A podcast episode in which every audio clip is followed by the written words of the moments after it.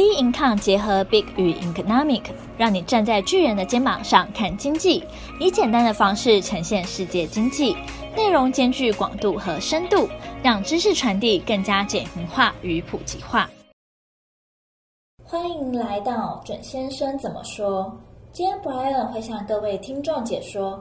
本周的美股及台股的操作策略。好，那本周的话，准先生怎么说？依然来为大家讲解一下当周这个走势，以及下周该怎么做研判。本周的话，计算时间从八月十八号到八月二十四号这段期间内呢，道琼工业指数大概只有小跌不到一点呢、那这个跌幅我们就暂且忽略不计。那收在是二七九三零点三三点。不过，如同我们上周所预测的，那就是以盘带跌，相当强势的，就是在五日线附近做一个平台震荡。那十日线也如我们所预期的，那向上收敛。五日线和十日线呢是呈现一个纠结。那目前与指数位阶是大致相同的。那先讲结论的部分，会预测说未来下一周呢，其五日线跟十日线附近持续的做一些纠结震荡，那是会持续下去的。那原因是为什么呢？那我们接下来细说。第一点谈到就是说尖牙股伤人害己啊，而且这个尖牙股可能五档尖牙股现在只剩下一颗金苹果存在了。其实从疫情爆发以来，远距商机或者软体高科技业一直被形容收惠股，但无论从我们所谓的呃财报上啊，基本面也好，甚至是股价上的反应，其实也都是相当的顺利，一路往上攻高。不过这当然反映到的是说这些高科技产业能比较。良好的适应一些远距商机啦，或者说远距上班等等。那消费端上的话，没办法实际上的出国，甚至是餐饮聚餐，这些我们所说像是 Netflix 在家里看戏剧啦，或者是说有一些娱乐用的一些消费娱乐，也是有转移到这边有一些报复性的需求。所以在疫情之后呢，这尖牙股变得更加的尖锐啊。那一口尖牙虽然说对外是凶狠威猛，不过是过犹不及啊，有可能是会伤到自己。尤其我们来看一个相当有趣的指标，就是腾落指标。腾落指标呢，是指全市场的涨加速跟跌加速的一个相减。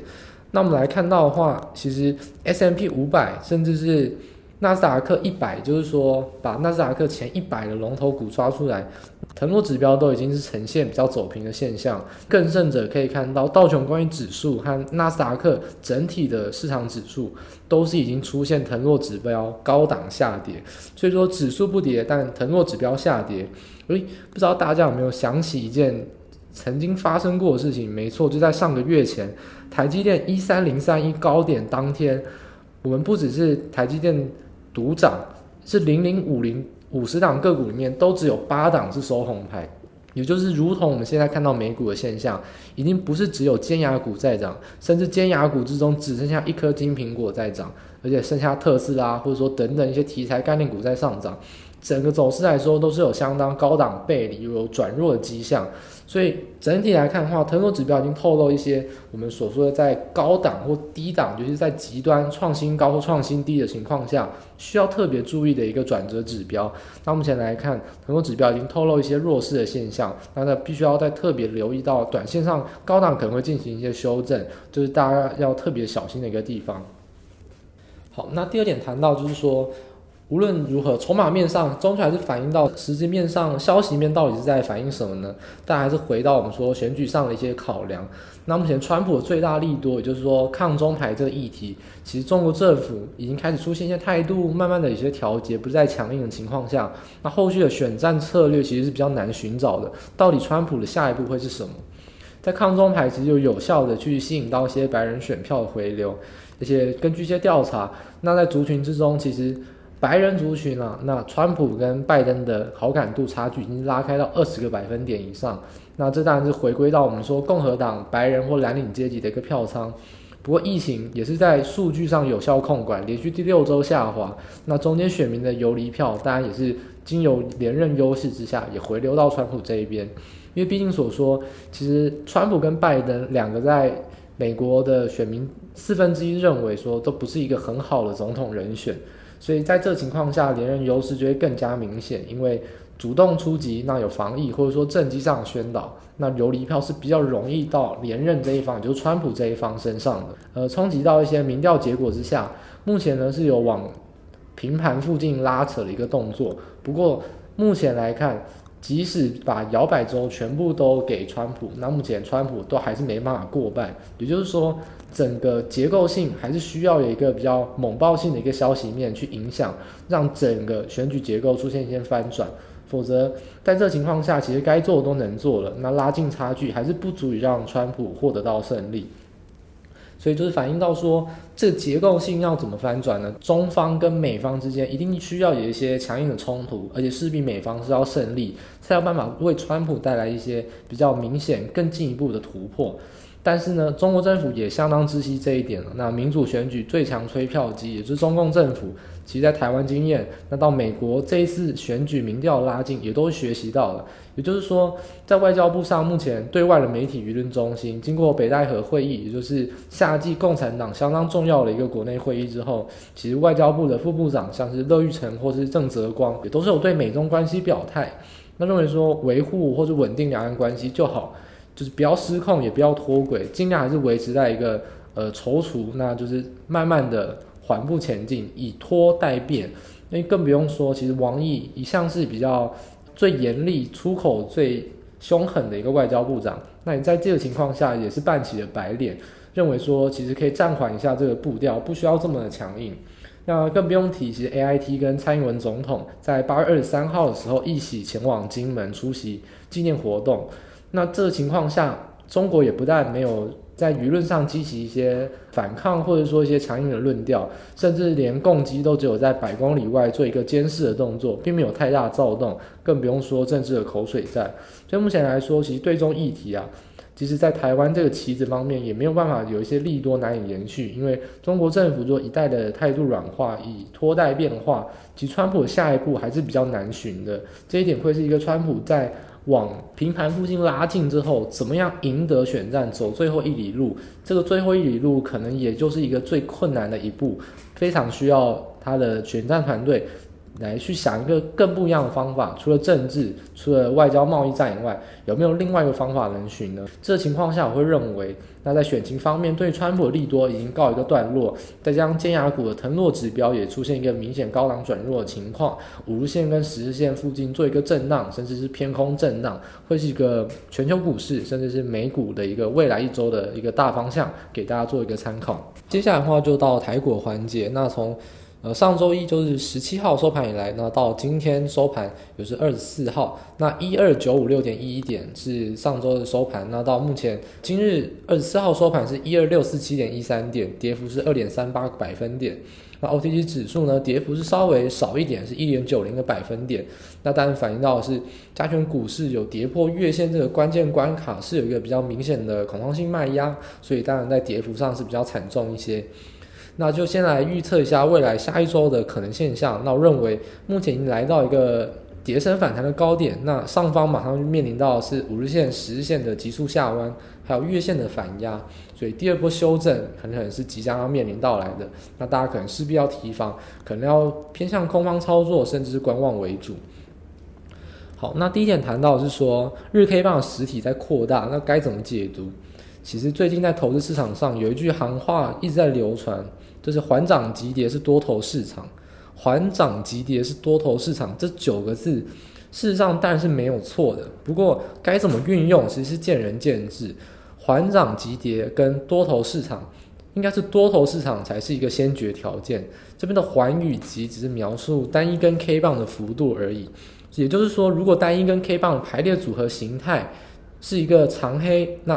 小红，那连续的这样排列。终究还是要看到一个核心的重点，是多头市场高过高、低不过低的一个结构。如果这个结构被打坏，那纵使缓涨急跌，也不能过多做的解释，甚至是乐观解读，因为已经形成一个空方架构，甚至我们说做头的迹象。所以，凡事如果有优先顺序的话，那我们就先来看一下目前到底是不是一个多头市场。从一个四个多月以来，从来没有被跌破的一个多方关键价，就是月线，在长黑 K，在上周八月二十四号礼拜四是一举被掼破，而且我们来看一三零三一的波段高点，已经要追溯到将近一个月之前，实际上都还没有跨过前高。从八五二三点以来反弹，台股从来没有一个波段高点是隔一个月都没办法跨过，也就是说已经有非常非常明显高不过高，甚至有低过低的现象，这个空方架构存在，所以高档震荡偏空的格局俨然成型之下，纵使下方还有季线啦、年线，甚至我们夸张一点看到八五二三点也好。纵使底下还有层层支撑，但还是没办法排除说目前月线反压可能会进入到一个中期修正的跌势。所以这点话，针对缓涨级或者说市场一直在传出这些比较认为有一些比较错误解读的消息面来说，针对交易心理跟技术面来说，投资人势必要有一个清晰的了解。目前空方架构是存在的，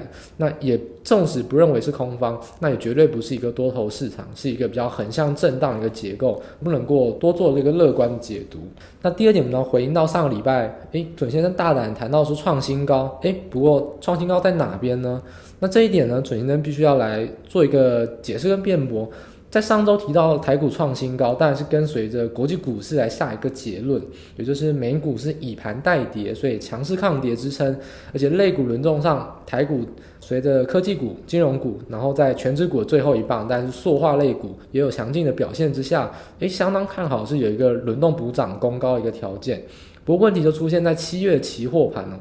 七月是在上周三结算啊，结算前是逆势的拉高，所以就认为说这是一个比较急、比较怪的现象。那在于八月十八号，诶，当天早盘的时候，七月期货确实是有创下历史新高一万三千零二十九点。如果我们以结算前是一个零价差的状况下，一三零三一的现货价也只差两点。不过现货一开盘之后呢，马上就面临到一个展开下杀的压力。那为什么呢？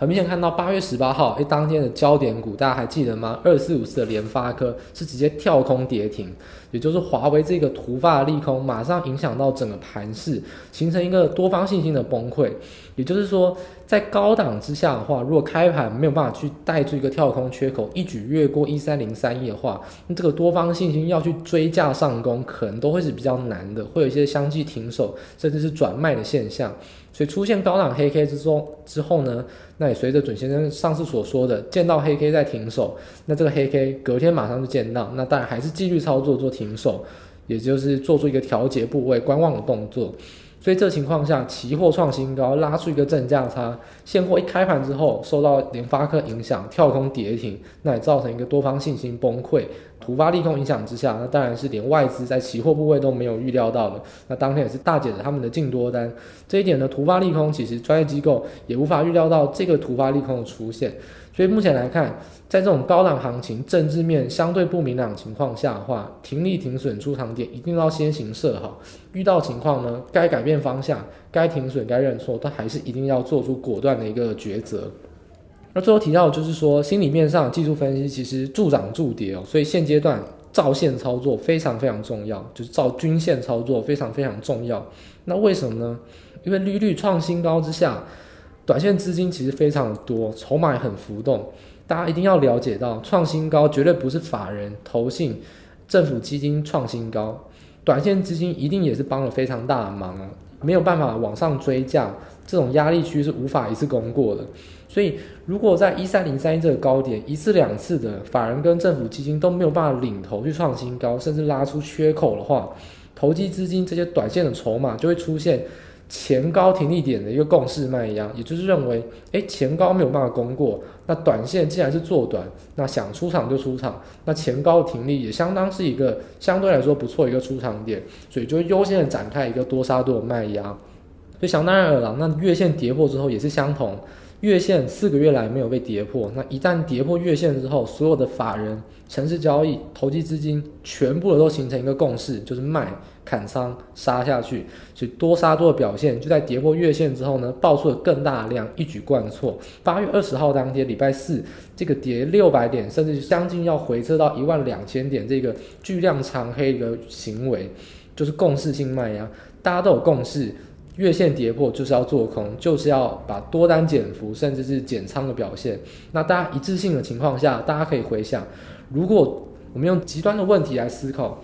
整个市场全台湾的人想法都一致，那这个市场价格会怎么演变呢？就会一价到底，瞬间的跳空涨停，跳空跌停。所以我们把这个情况下稍微再回推到八月二十号的情况下，如果这个市场上绝大多数的人，当然不是全部的人，绝大多数的人都一致性的认为要看空，那这个长黑黑就会来的又挤，而且量又大，没有止跌的一个空间。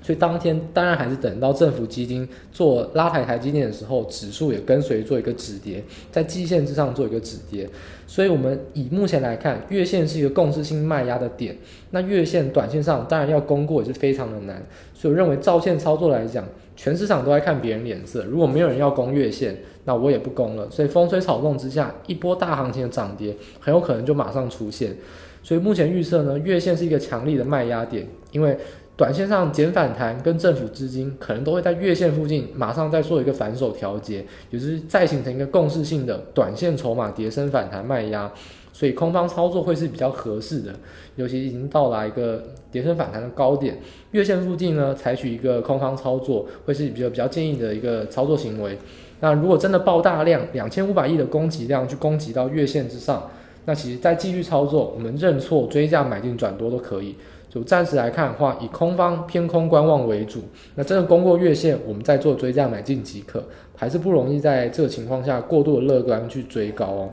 所以最后的话提到就是选股跟操作方面的话，当然就是短线偏空，等待一个第二波修正下跌。那目前暂时看到的一个止稳点，可能会是在八月二十号或八月二十一号这个黑 K 或红 K 的底部，甚至看到季线左右，等到有止稳回补、止稳的现象，我们再进行一个空单的回补。那多单进场条件，刚才所说的带量两千五百亿以上突破月线，我们再做进场，暂时是不考虑的。啊，空单进场的话，当然选择月线附近的话，做一个空方进场。那遭逢到季线反压，相对弱势的科技股，就会是我们目前锁定的一个空方标的。那以上给大家做参考。准先生怎么说，就到这边结束。喜欢我们的内容可以订阅，有任何问题欢迎到我们的脸书专业以及我们的 Instagram 与我们做交流。我们的 IG 账号是 Be In 点 IG，我们下期见。